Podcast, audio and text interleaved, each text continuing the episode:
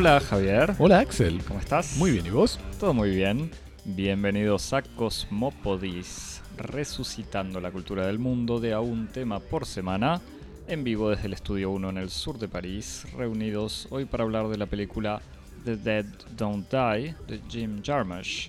Jarmusch, ¿te gustó? Me encantó. Eh, que acaba de abrir el Festival de Cannes eh, como parte de la competencia y que se estrenó en salas parisinas este miércoles, incluso este martes para algunos afortunados o no Lo veremos que, después eso. que fueron a ver la avant première. Javier, Axel, para mandarnos mails y recomendarnos cualquiera, cualquier película de Cannes nos escribís a cosmopodis.gmail.com y nos seguís en Instagram y en Twitter en... arroba cosmopodis. ¿Qué te tenemos en el, en el correo de lectores? En el correo. Después te explico Me encanta cómo te cómo suscribís. sigo con el correo de lectores. Es como mi, mi, mi obsesión de que nuestros oyentes son lectores. Como bueno. Ahí, ahí, Yo me quedé pensando en lo de correo. ahí te das También. cuenta de cómo funcionan las jerarquías culturales en mi cabeza. Re- recibimos dos mensajes eh, sobre la película de Weisman, de Frederick Weisman, que comentamos la semana pasada. Juan Francisco nos dice, sin, eh, sin ir más lejos, nos dice, le dieron duro. Eh, Sin especificar si, sin espe- si si es está de acuerdo o no, si, le pareció bien o no. Eh, y otro oyente nos dice, o me dice a mí específicamente, que si me enojé con Weisman es mi culpa, porque no debería haberle tenido tanta fe, pero que sobre todo que lo que a él le pareció más penoso de la película es la pobreza estética general, con esta idea estúpida de que la belleza clásica se encuentra en todos lados si uno se toma el trabajo de mirar. Y está claro que en, en las profundidades de Indiana no está esta belleza. Pero sí, que Weisman, digamos, no, no sabía. eh, bueno, no importa, no voy a seguir hablando de Weisman que me sigue poniendo mal humor.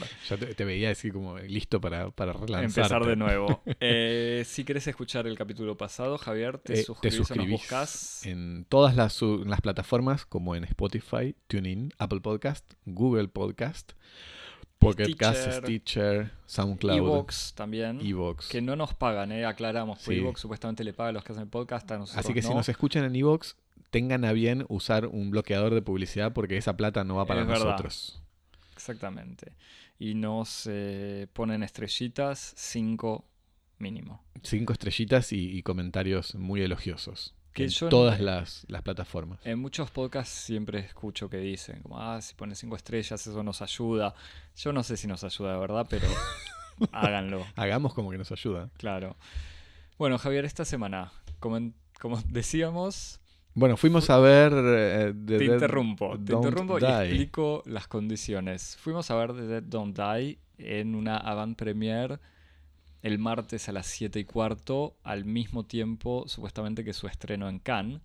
Y tanto era al mismo tiempo que en el cine transmitían en vivo la transmisión televisiva de la inauguración de la apertura de Cannes.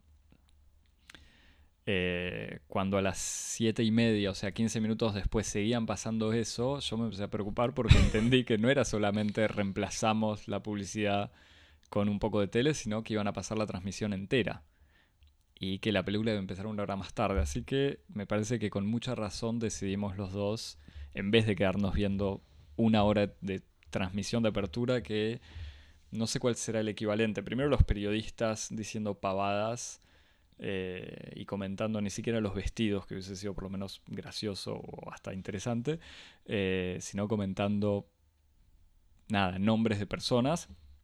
Y después, sobre todo, el humorista francés Edouard Baer, que eh, de humorista no sé cuánto tiene, de francés o de humor francés quizás tiene mucho, porque la verdad que no era muy... Yo creo que el, el, el, el, oxímoron es eso, ¿no? Como humorista y humor francés, como hay, hay un problema irreconciliable entre lo francés y el humor. Y ya después del segundo chiste en donde se hacía el crítico de la industria cinematográfica, como si Cannes fuese una especie de, de, de espacio hippie de resistencia al mercado, eh, y sobre todo de vuelta no gracioso. Digamos, era un tipo que. No sabía que íbamos a hablar de, No, de es que esto, me pero ya que seguí- estamos... fue lo de Weisman. Lo de Weisman me veo, encendió te- la mecha. Veo que no, no estás aplicando la lectura de Paco Thielmont, que No. hablamos la semana pasada. No, como todavía estás demasiado sujeto a- al amor por el odio.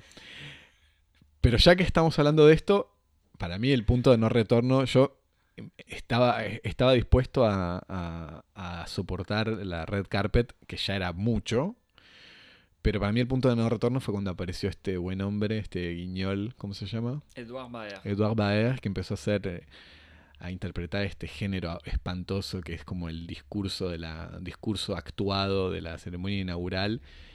Y lo peor de todo fue que empezó a hablar y a apropiarse de la muerte de Agnès Varda. Bueno, eso también, claro. Eso, eso fue un momento de una indecencia insoportable, en donde Yo estas ya me había olvidado. caras, lo estaba eso, fue, negando, eso fue lo, es eso cierto, fue lo que a mí me... Eso, ahí cuando vamos a agregar todos los detalles. No todos tuvieron la suerte de ver esta basura en el cine. No, es que eh, no- dio la casualidad que nos pusimos de acuerdo que íbamos a ver esta película, pero no sabíamos que íbamos a estar en la misma sala. Y entonces estábamos en lugares... Ay, no reveles la producción de Cosmópolis y la falta de organización. Bueno, no, vamos a agregar todos los detalles ya que estamos. Estábamos en la misma sala, separados por varias filas, y nos estábamos... Cuando nos dimos cuenta que estábamos en la misma sala, empezamos a intercambiar mensajes de texto. Y el momento en el que yo te escribí el mensaje diciendo como nos vamos, fue el momento en el que empezaron a, a Edouard Baer empezó a hablar de Agnès Varda como si fuera su camarada de lucha. Y fue un Creo momento de de, una arte indecencia. Es como si, no sé, para. No sé, es como si un pers- el personaje más, más rancio de, lo más grotesco y ordinario de, de la televisión se pusiera a hablar de un- una figura de la vanguardia artística, eh, como si fueran compañeros de ruta. Me parece un momento ah, insoportable y ese fue cuando te escribí y te dije nos vamos. Pero tiene, y vuelve, no, no para justificarlo, pero me parece para recontextualizar cómo funciona Cannes. Cannes tiene esta dimensión nacional en donde los eh, cineastas franceses se sienten, sienten que pertenecen todos en el mismo mundo, porque todos pasaron por Cannes. Mm. Eh, pero bueno. Ah, ya está, Javier. Ahora, ahora no sé en qué estado de espíritu voy a poder comentar la última película de Jim Jarmusch. Contame de qué se trata. Bueno, como decíamos, vimos The Dead Don't Die, Los Muertos No Mueren, eh, de Jim Jarmusch, que fue, como vos decías, el film de apertura y además es una, una película competidora en la selección oficial de todos los premios del Festival de Cannes, que se inauguró este martes. Es un largometraje que después de Patterson, la última película de Jarmusch en 2016, lo vuelve a instalar en el cine de género, que ya había explorado en 2013, en en su película Only Lovers Left Alive, que era un drama romántico de vampiros, protagonizado por Tilda Swinton y John Hiddleston. Tom Hiddleston, Javier. Tom, Tom, ay, El, el pasante, se nota que no conoce de lo suficiente las películas de superhéroes. Tom ¿no? Hiddleston. Tom Hiddleston actúa. Loki, ¿no? Era el, Loki. el malo de, de Thor. Eh, esta vez es el turno de, de los zombies que eh, van a ser reanimados por... Verdad, Javi, vos como fan de Taylor deberías saber que Tom Hiddleston No, no, eso lo, lo sé de sobra. No lo quería decir para no, para no lanzarte a vos en una, en otro, en otro rant, en otro enojo. Eh, es el turno, entonces decías, es el turno de los zombies que eh, van a ser reanimados por los efectos de- del fracking polar y de unas extrañas vibraciones lunares y que van a sembrar el caos en eh, Centerville, que es un pueblo arquetípico del Midwest norteamericano, cuya última línea de defensa es el departamento de policía, compuesto por tres personajes, el jefe, Bill Murray, y sus dos oficiales, Adam Driver y Chloe Sevigny, y una extraña y recientemente llegada funebrera, que es Tilda Swinton en su versión eh, samurái escocesa. Si le hacía falta una versión más a su este, bien nutrida galería de personajes. Es una película de 100 minutos en los que hay fábulas sobre las tribulaciones sociales de Estados Unidos en la era Trump, sobre la juventud que se busca en el pasado a través de la mirada del nerd o del hipster y también, por último, un experimento sobre los límites del cine de género, que podríamos después charlar sobre si funciona o no funciona. Y todo esto asistido por un elenco de estrellas en roles menores y en cameos, de los cuales está Steve Buscemi, eh, como granjero trampista, y bueno, después Danny Glover, Caleb Landry Jones, que es el, el chico que actúa en el hermano de la novia de Get Out, del pibe de Get Out, este, Iggy Pop, como uno de los zombies, eh, Selena Gómez en un rol muy chiquito, eh, y RZA, RCA, que es, Me uno de, los, quién es. uno de los líderes del grupo, mítico grupo de rock eh, Wu-Tang. Ah, sí, sí. Wu-Tang Este, que está en, en un, un rol también menor como de este distribuidor de como, eh, como cartero de, de la versión ficcional de UPS y todo esto enmarcado por la narración de Tom Waits que eh, es eh, un ermita que vive en, en el, en el bosque y que va a ser el, el que cuenta la historia Que observa desde afuera y desde lejos. exactamente ¿qué pensamos Axel? Eh, ¿Qué pensamos? Mira, ahora yo no sé, ya me, me voy a atajar. eh, aprovecha nutrite del odio claro. No, es Dejate llevar por el lado oscuro. A ver, no, no te digo que le tenía fe o particularmente fe a la película, pero como acabas de decir, con un elenco variado eh, y, rico en, en actores o músicos con mucha personalidad, como son obviamente Bill Murray, eh, Tilda Swinton, Tom Waits y Iggy Pop, dos íconos eh, en su propio género, Adam Driver eh, también, y hasta Selena Gómez. Esta idea de hacer una película de género sobre zombies con toques de humor, sabiendo que las películas... Yo no soy para nada conocedor ni fan eh, del cine de terror de género, ni conozco mucho de películas de zombies, pero uno imagina que esta idea de muertos vivos, por, decirlo de alguna manera, puede abrir o, o dar eh, espacio para ideas interesantes y graciosas. O sea, interesantes por un lado y que pueden ser desarrolladas de manera más o menos graciosa o de manera más o menos original. Digamos que la película tiene momentos graciosos, que, quizás no diría graciosos, sino simpáticos, eh, con algunas situaciones medio esperadas, como la del personaje que ve a su abuela eh, salida del cementerio, eh, algunos comentarios sobre los hipsters, como decías, algunos chistes eh, eh, sobre Bilbo Baggins o el Señor de los Anillos y alguna referencia a Star Wars, sabiendo que Adam Driver actúa en las últimas de Star Wars. Incluso unos... una manera de tratar a los zombies, o sea, todo, desde el principio de la película todos dan por sentado que los crímenes o los, las primeras dos muertes de dos eh, mujeres salvajemente asesinadas por zombies que les comen, eh, que las atacan y les comen la carne, eh, son, sin que nadie haya visto a los zombies, los policías dicen, no, no, deben ser zombies.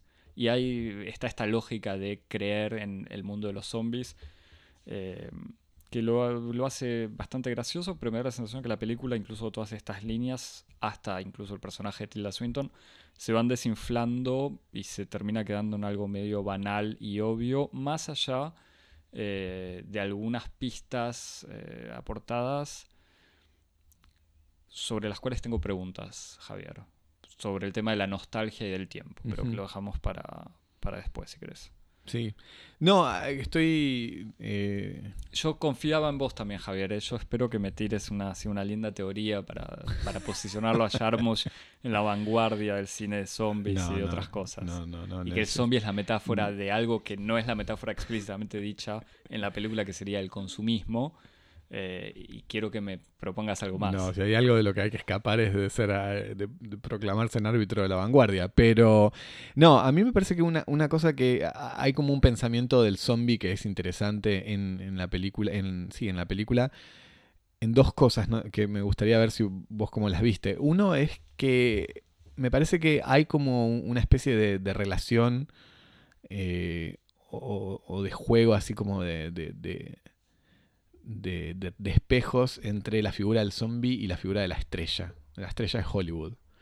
Como que el, el modo en que, en que Jarmusch usa a actores fetiche o actores que son como icónicos eh, es una especie como de, problematización del problema del zombie dentro del, universo, del universo actoral hollywoodense.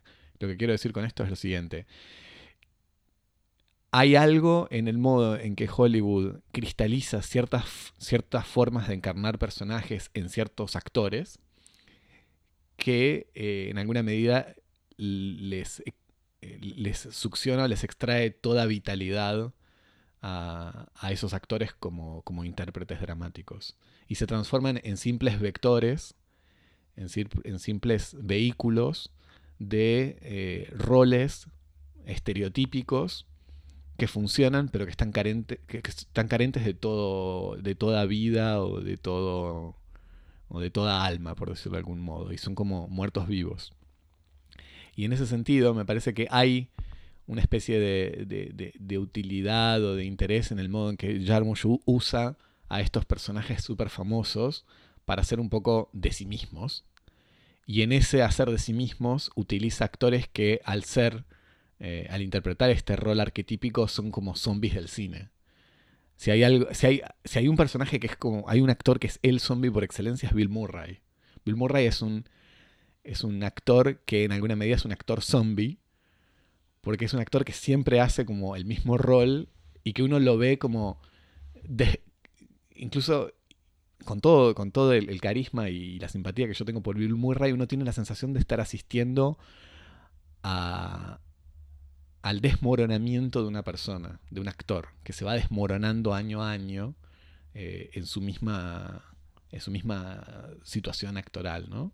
Y me parece que Jarmusch hace eso, pone estos personajes eh, que, son el personaje de la estrella o del actor fetiche, repetir un poco su mismo rol y los ve y los pone a ver como cuáles son eh, las direcciones en las que pueden escaparse en las que pueden eh, trascender de estos límites y no, lo logran. Y entonces me parece que hay en el, modo que tiene Jarmusch de, interpretar a su medida la película de zombie una cierta como interrogación o cuestionamiento de lo que es el Star System o el sistema del actor, del actor fetiche en Hollywood. Yo veo que hay, hay como una especie de relación ahí entre estrella de Hollywood y actor fetiche y zombie que me parecen, que me parece muy interesante.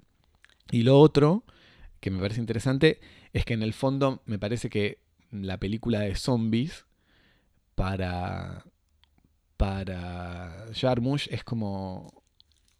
lo que hace es someterlo a una especie de tratamiento de crítica radical, en el sentido en el que señalando una de sus características eh, fundamentales, que es una cierta idea de la, desdramatización de la muerte. En la película de zombies la muerte es un, un acontecimiento que no es definitivo porque los muertos vuelven y vuelven a reaparecer y cuando se los mata ya no es una muerte dramática porque no se está matando a una persona, sino a otra cosa, una vida que está como entre la vida y la muerte. Entonces la muerte en sí es como un, acto que, está desdramatizado. Eh, me parece que Jarmusch lo que hace es mostrar que hay un problema fundamental en las historias de muertos vivos, es que siempre conducen a un callejón sin salida, a un dead end, como se diría en inglés. Y me parece que ahí hay como una especie de juego de palabras interesante eh, del, cual Jarmusch está totalmente consciente, y es que toda historia de zombies en el fondo es una historia sin salida y que no tiene modo de resolverse, y que en alguna medida la misma película esta, eh, de Dead Don't Die, es una especie de, cuestionamiento radical, porque spoilers alert, no, lo voy, a decir todo lo que pasa al final, pero al final hay como una especie de cuestionamiento fundamental sobre la imposibilidad de concluir una historia de zombies. Entonces los personajes se encuentran reunidos en una situación en donde al no poder resolverla, se resuelve de un modo absurdo y sin sentido. Eh, o desdramatizado, sin, un sin un clímax o sin un o sin, una, sin un acontecimiento catártico. Me parece que esos son los dos modos en donde uno puede intentar extraer algo de la película. No sé vos cómo lo ves. Sí, me, gustan tus, eh, tus ideas. Sobre la primera igual está esta ambigüedad, eh, muy consciente obviamente Jarmusch, que él usa a estos actores fetiches propios, incluso, o sea, Bill Murray con el que trabajó desde hace ya mucho tiempo. Tom Waits o Iggy Pop que también aparecían, o sea, Coffee and Cigarettes y, y otros. Eh, Tilda Swinton también ya había sido vampiro y Adam Driver que estaba en Patterson, o sea... Y que incluso en el caso de Bill Murray o de Iggy Pop o de Tom Waits hay un elemento extra que me parece que, que Jarmusch le, agre- le pone un énfasis en eso, que es el elemento de la vejez. Claro. en donde la, la vejez es como para él una, un- un- una herramienta de visibilización de lo que es como el desmoronamiento de una cierta figura. Sí, bueno. Sí, sí, sí. Es que yo tengo. Sobre el tema del tiempo, me parece que hay eh, algo claro. Para cerrar con, con lo que decía sobre lo ridículo de la historia. o, o del, del género y el género de los zombies. Pero sí, eso es lo que en el fondo me decepciona de la película o que o no me deja satisfecho es. No, no te digo que no se la tome en serio, pero que me parece que parte con esta premisa de que, bueno, de todos modos la historia no puede ser seria, entonces en vez de tirar eh, o, retomar estas cuestiones de verdad, de qué significa revivir a alguien o que alguien que ya murió o algo que ya murió vuelva a aparecer, qué significa tener que matar a una persona que uno reconoce, todo eso está transformado en chiste fácil, como, ah, bueno, esta es mi, ahí está mi abuela, o cómo lo voy a matar a mi amigo Joe, y dice, no, pero ese no es Joe, es un, es un zombie, matalo, o ese tipo de cosas. Y es, es una lástima. Sobre el tema del tiempo, y esto es lo que, lo que te quería decir, eh, el tema de la, del tiempo más que de la vejez me parece que es algo absolutamente omnipresente. Para volver a situar la película, la película ocurre en un pueblito absolutamente quedado en el tiempo, o sea que puede ser cualquier pueblo eh, yankee de cualquier película de los años 50 hasta los 80, o sea puede ser tanto el pueblo de Rambo, la primera, o el de, ¿cómo se llama? Stand By Me, o todos esos, toda esa situación de pueblo con pocas casas, todo el mundo se conoce, Sí, que tengo ganas de, de agregarte una América ideal. algo más que eso. Como que vos decís un pueblo norteamericano que podría estar en cualquier parte o en cualquier época, yo te diría, y que al mismo tiempo, por esa misma razón, que no está en ningún lado ni en ninguna época, Bueno, y ese es... en sí. el sentido en el que es como el pueblo, el pueblo de campaña ideal que uno puede encontrar, por ejemplo, en el cine de David Lynch. Con el También, diner claro. y, con, y con la estación de servicio. O sea, son estos tropos que uno identifica muy rápidamente. Y que por un lado es una especie de América desaparecida o que no, no hay que darle una dimensión tan política, pero que el trampismo considera como desaparecida y al mismo tiempo Jarmusch lo sitúa explícitamente en el, o sea, más o menos explícitamente en el presente por todos estos temas de Steve Buscemi con una gorrita que dice Make America White Again, eh, o sea, eh, Make America White, blanca, de nuevo y no great. Eh, que se hable de fracking, o sea, de incluso de, de proteger el polo norte o el polo sur, más o menos cambio climático, hablar de los hipsters, hablar de de la edad de Bill Murray, que dicen, ah, pero vos te tendrías que haber jubilado hace dos años, no lo hiciste. Todo ese tipo de cosas este, están, eh, aparecen de manera explícita y en los sucesos eh, por ejemplo, los celulares son algo que deja de funcionar. Se insiste mucho sobre la música de la película a partir de un CD, que en el fondo es un formato que no existe. E incluso la música de la película es música country. O sea, música country que es una música también anacrónica de alguna manera. Em, pero entonces esta relación, y de vuelta, los zombies, como decíamos antes, los zombies son esta gente que vuelve, o sea, algo que se había terminado que vuelve a la vida, medio sin límite de tiempo.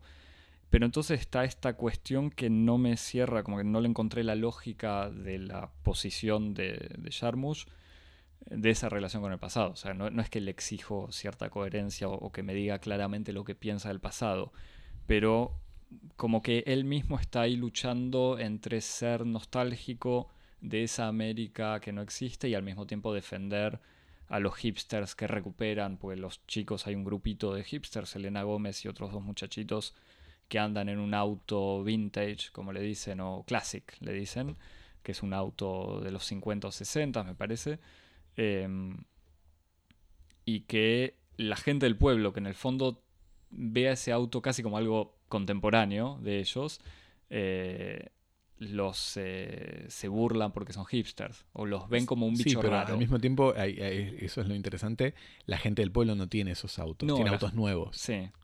Eh, pero Adam entonces- Driver tiene no- notoriamente un, un descapotable smart chiquitito, ridículo para, para un- nada más una persona tan alta como Adam Driver y Chloe Sevigny, que es la, la otra oficial de policía, tiene un Prius, que es un auto híbrido, creo que japonés. Hmm. O sea que est- está justamente eh, señalado que esa especie de reapropiación del pasado está connotado en un contexto, sobre todo dentro de la película, urbano y burgués. Porque se identifica a estos personajes como chicos bien eh, de la ciudad, mientras que ellos son como eh, personas pueblerinas eh, populares.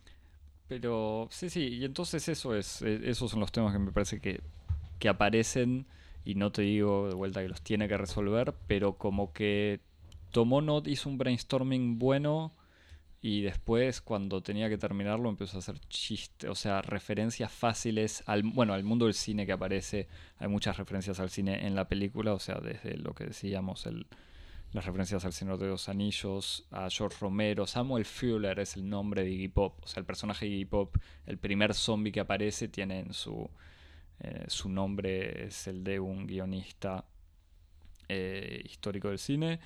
Eh, de vuelta referencia a Star Wars.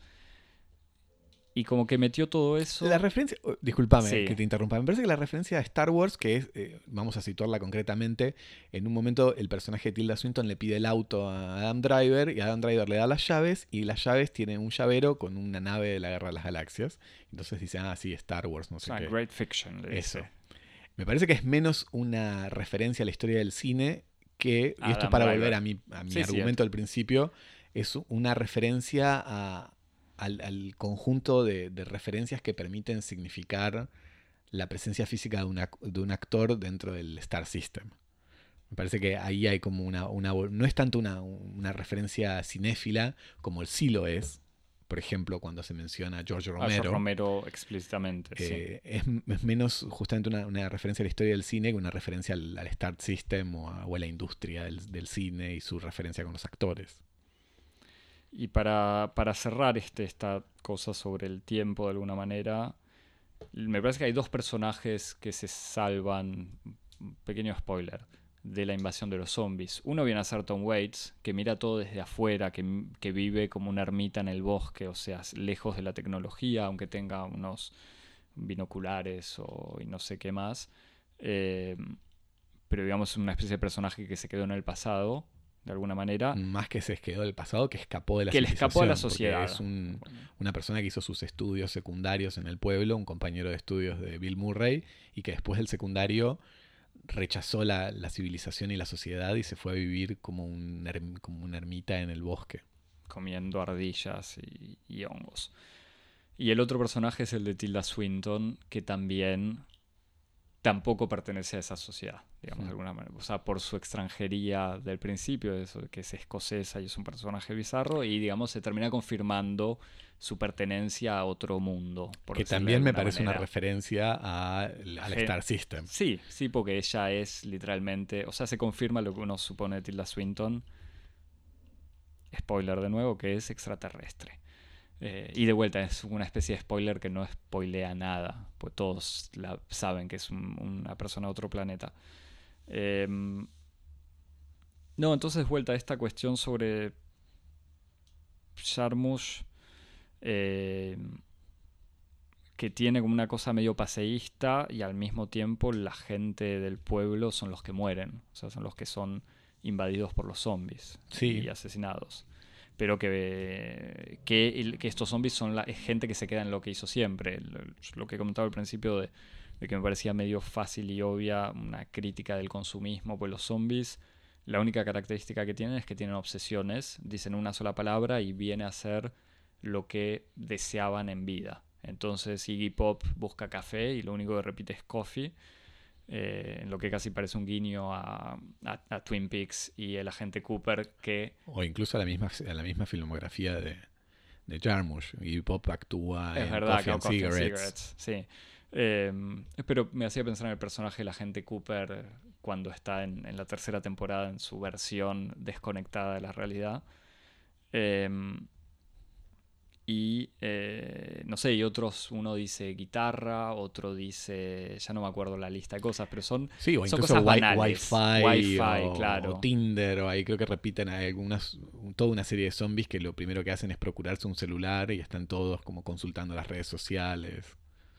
Eh, y entonces, esa, esa cosa de la vuelta al pasado y la obsesión con el pasado, que en el fondo eh, es casi la misma de Jarmusch, que está filmando a gente que él ya filmó. Entonces, por eso veo que es. eh, que está en una. donde no hay una resolución en su misma posición. Que me podrás decir, bueno, es porque él es, está haciendo la pregunta y no busca, busca una respuesta por la práctica, por su película. Pero. No sé. Sí, yo no sé si diría que su posición es esa posición de nostalgia.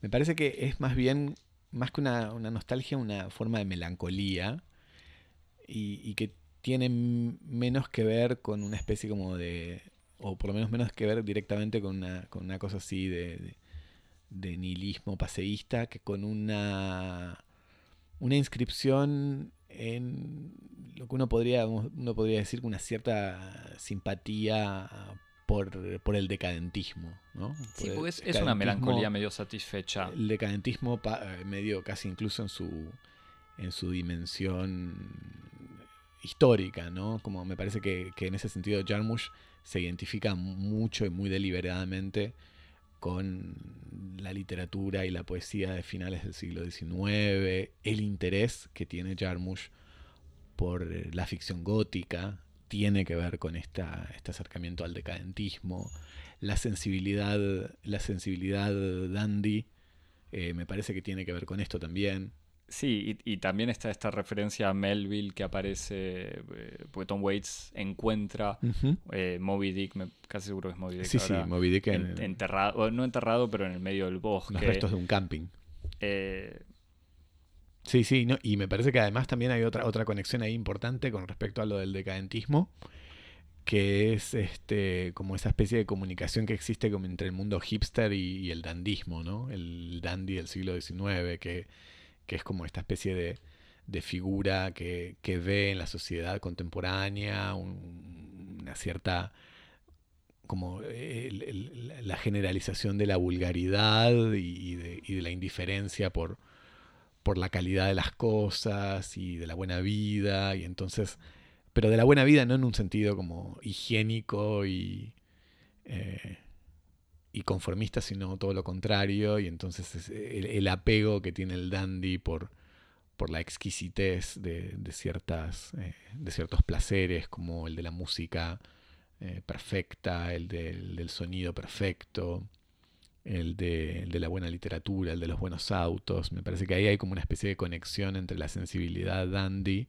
entre la ética y la estética del dandy y un poco la figura del hipster contemporáneo. Me parece que esto incluso se ve todavía más claramente en la película Only Lovers Left Alive, en donde está este, este vampiro, que es la historia de un, vampiro depresivo que vivió todos los periodos de la humanidad, pero que se encuentra en, en un estado de depresión terminal eh, a finales de, a principios del siglo XXI y que es un poco un hipster viviendo en Detroit. viviendo en Detroit, ese que es como su problema.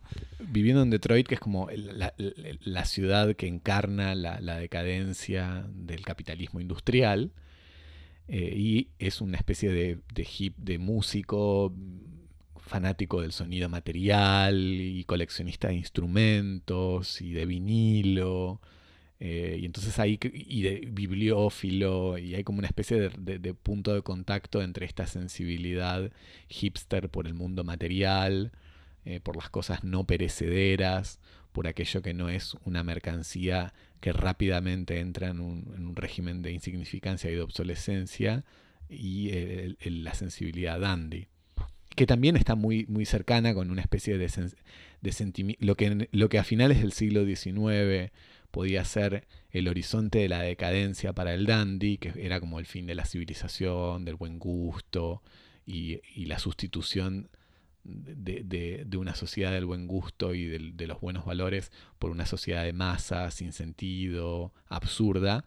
Me parece que el horizonte eh, de la decadencia para el hipster es como un poco más radical en el sentido de que es un horizonte literalmente del fin del mundo, en donde el mundo desaparece bajo eh, una economía de consumo, consumo ciego, predatorio, eh, de corto plazo. Y entonces me parece que ahí como que la, la escala de la decadencia en el horizonte de- del hipster es como todavía más radical y más profunda que la, de, que la del dandy en cierto sentido. Sí, te- E incorpora como, además de la dimensión estética, de la dimensión de los valores, una dimensión ecológica que, que está muy presente en la película en The Dead Don't Die, en donde en alguna medida Sí, sí, el, el el apocalipsis- está desencadenado por, por el fracking, que cambia el eje de la Tierra. o sea. que cambia el eje de la Tierra y bueno, su- suceden toda una especie de, de- de acontecimientos un poco sobrenaturales, pero que tiene como una especie de, de- de dimensión de milenarismo ecológico. Sí, a, mí- a mí de vuelta en donde me sigue pareciendo, eh, no, no sé si fácil, pero que no va muy lejos es que tiene un nivel de obviedad esta crítica de la sociedad de consumo que no me, no me satisface. Me- pero quizás es eso, pues estoy acostumbrado, No, a es mí el me- mundo del consumo no, que a mí me que parece que lo que- al, a- al exceso. No, a mí me parece que vos lo que te no te satisface es otra cosa. Eh, Y una autosatisfacción. no, pero dale, eh, sí. a mí me parece que, lo- que- que- y por eso me parece que es importante enmarcar el planteo de la película en, en una continuidad con, con lo que es la sensibilidad dandy o decadentista, que es en el fondo una sensibilidad que me atrevo a decir con la que vos tampoco te identificás, en el sentido en el que vos lo que le estás pidiendo a esa crítica es como una especie de... eh, de en el fondo que tenga en algún lugar una operación de salida eh, en donde haya como una a, a- esa crítica justamente del fin del mundo haya como una especie de, de horizonte de renacimiento de un nuevo mundo No, no, no necesariamente. Me parece que vos lo que le estás exigiendo es una fineza, crítica. Más fin- claro, pero más Bueno, fineza. No, Pero en la crítica, bueno, pero justamente la, la idea de la crítica presupone que ese escenario de un mundo fuera de sus goznes puede, puede reorientarse o corregirse re- volviendo a poner al mundo sus goznes, orientándolo en una cierta dirección. Aunque no esté en la, en la fábula. Quiero decir, que, que esa especie de, de desarreglo del mundo presupone que hay un mundo que puede arreglarse. Mientras que el decadentismo eh, no tiene esta posición, si querés, como eh, progresista en el fondo, sino que es eh, más una posición más estoica, en donde, eh, No, en no donde sé. los personajes se, se- se se- satisfacen de su propia superioridad. no, no se satisfacen. bueno, eso es lo que vos podés decir, pero me parece que, que se, se- se limi- se a- aceptan que, su- que sus limitaciones los obligan, en el mejor de los casos, a ser testigos privilegiados de, una, de un- de un descenso a la barbarie.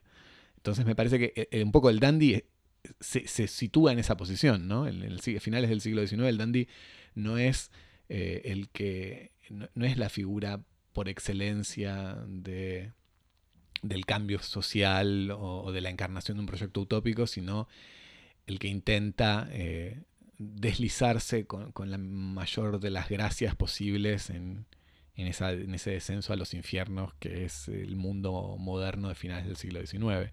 Me parece que un poco la mirada hipster, si querés, eh, de esta película y del proyecto de Jarmusch es como mirar toda esta especie de, de descenso a la barbarie y al fin del mundo con la mayor de las gracias posibles. Gracias, Javier, por resumir perfectamente. No, no, me parece que. Pero me parece que hay algo de eso, Me ¿no? parece que identificás muy, muy bien eh, esa actitud y que es en el fondo lo que no me Lo que te- convence. claro. Entonces, estoy muy de acuerdo. Porque me parece que eso es lo que yo escucho cuando vos decís como que le falta algo.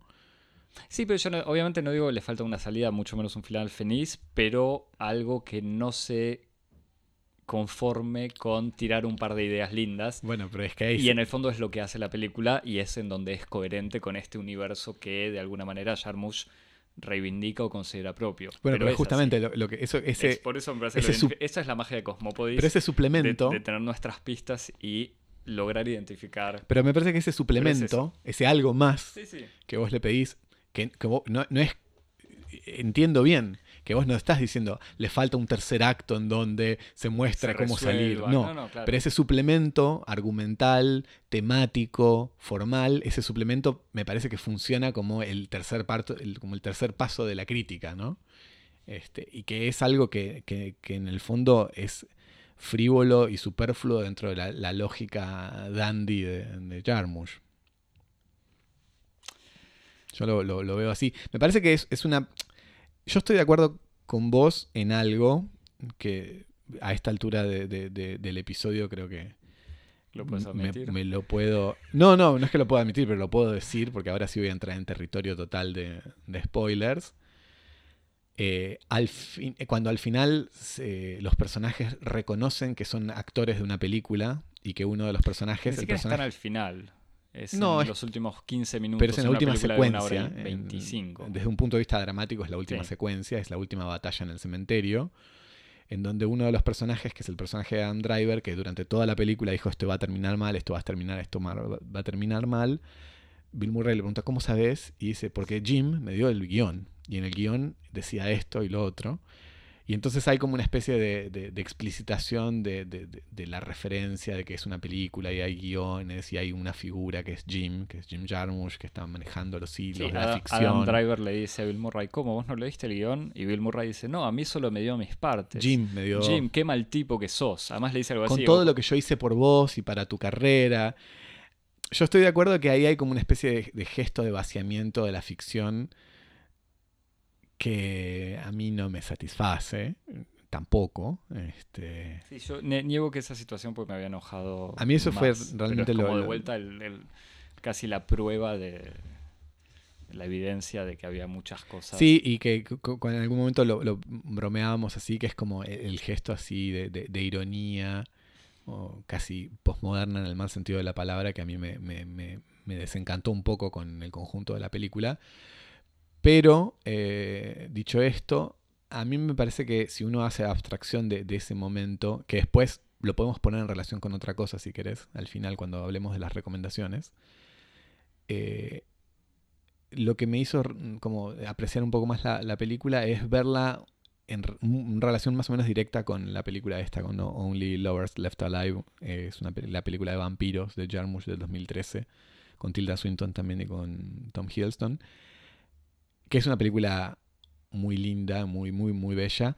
Una historia de amor de vampiros, una historia de un drama de pareja y de vejez Pe- y de pero paso que del no tiempo. tiene esta, este espíritu no cínico, pero Claro, exactamente, pero que, sí. que- que no sucumbe a, a la frivolidad eh, de tratar a la ficción como una superchería y que eh, Asume. asume, el, el pari de la ficción, que asume la, La apuesta de la ficción hasta, hasta sus últimas consecuencias. incluso con- a partir de premisas toda la- con toda la candidez.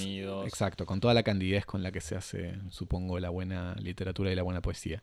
Entonces, en este sentido, creo que viendo The Dead Don't, The Dead Don't Die a la luz de Only Lovers Left Alive, hay algo en, en- en- en- en el- en esta especie de, de proyecto de visitar géneros de la cultura popular que me, que me interesa y que me parece que forma parte como voilà, de este de- neodecadentismo del siglo XXI eh, de Jarmusch que mira el cine de género un poco como, como Baudelaire veía la ficción gótica. Este, me parece que ahí hay algo interesante. Javier, para hablando de cosas interesantes. Bueno, volviendo a lo de la- las recomendar. Te decía como que esa especie como de, de- agotamiento que a Jarmusch lo lleva a aceptar que en el fondo el cine, eh, las, las historias de zombies son historias que no tienen final posible, porque cuando la, cuando la muerte no es un recurso dramático, entonces no hay historia que funcione, porque no hay, no hay horizonte ni riesgo que pueda amenazar el desarrollo de, una- de un relato. Y que por lo tanto, al no haber final posible, el único final eh, posible es el demostrar que la ficción es simplemente una, como decíamos, una superchería, un artificio, una impostura, y entonces está esta, puesta- esta mise en abîme de los, de los actores hablando del- del guion. A mí me gusta contraponer un ejemplo de, nuestro, de uno de nuestros autores fetiches, que es una novela de César, de César Aira.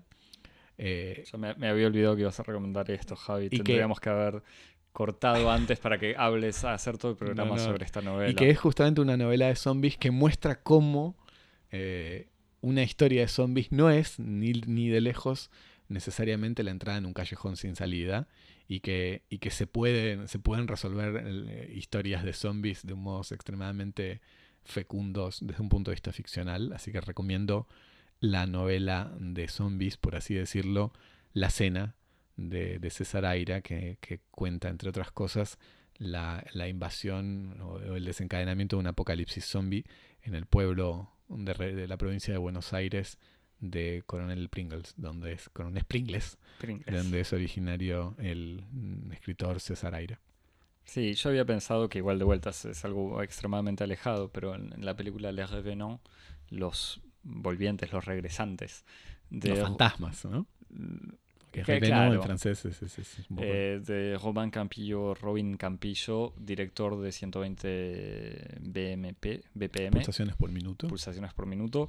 Y que en esta película justamente era una situación de los muertos vuelven a la vida, pero no es que vuelven para matar gente o comer cerebros, sino para retomar sus actividades de manera más o menos normal. Y ahí sí planteaba de una manera muy... Eh, eh, ¿Cómo? Sin, sin, sin drama o sin, sin crisis de zombies, justamente, lo que sería esta volver a la vida cotidiana con gente que ya murió.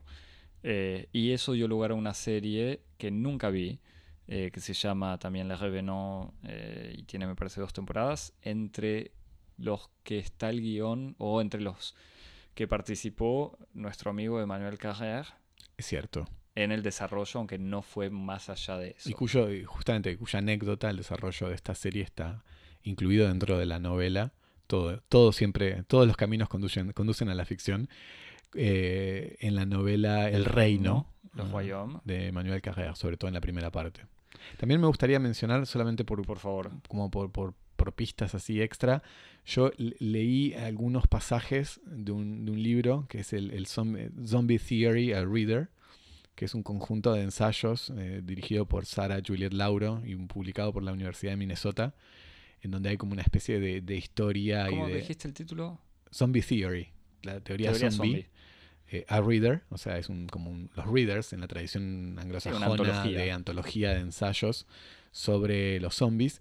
Y es un libro súper interesante que como que analiza distintas, las, tres grandes figuras del zombie en la cultura contemporánea, que uno es como el zombie en su, en su, su historia como, como, como mito cultural o como figura cultural en el folclore de Haití, que es muy interesante leer sobre eso y después la reaparición del zombie a mediados del siglo XX en, el cine popular, como sobre todo en el cine de Romero, como figura de crítica del capitalismo, donde el zombie es como la encarnación del sujeto consumidor alienado por el capitalismo del consumo. Y por último, una serie de, de trabajos de la recuperación del zombie como un sujeto alterado, como un sujeto otro, este, en donde se acerca a la figura del zombie con eh, las reflexiones del posthumanismo, como Donna Haraway, etc. Entonces, interesante como para entrar en un mundo que tiene de, reflexiones muy densas y que uno yo no conocía y está bueno como para darle una mirada rápido. Excelente, falta recordar la discografía de Tom Waits, cualquier disco de Tom Waits. Exactamente. Eh, de Iggy Pop no sé si tanto, yo lo vi en vivo a Iggy Pop hace unos años y es un showman impresionante, así que vamos a respetarle eso. Amigo de Michel Houellebecq. ¿Y pues en serio? Claro. Sí, bueno, Javier, para contactarnos, escribirnos, seguirnos, mandarnos saludos. Nos escribís por correo electrónico a cosmopodis.gmail.com. Nos seguís en redes sociales en arroba Cosmopodis en Twitter y en Instagram. Y te suscribís. tirás corazones para todo, ¿eh? ah, sí. De vuelta, nosotros no le decimos que no al amor y aceptamos corazones, aplausos. Compartidas. Compartidas, compartan, que está bien compartir, es el espíritu comunista de Cosmopodis. Eh, te suscribís en cualquier plataforma, en tu plataforma preferida de podcast, Apple Podcast, Google, Spotify, TuneIn, Stitcher. Stitcher, las que quieras, soundcloud.com barra cosmopodis, medium.com barra cosmopodis también, donde está todo el trabajo del pasante y sus bellas imágenes, como en Instagram. Y nos vemos la semana que viene. Dale, chao. Chau.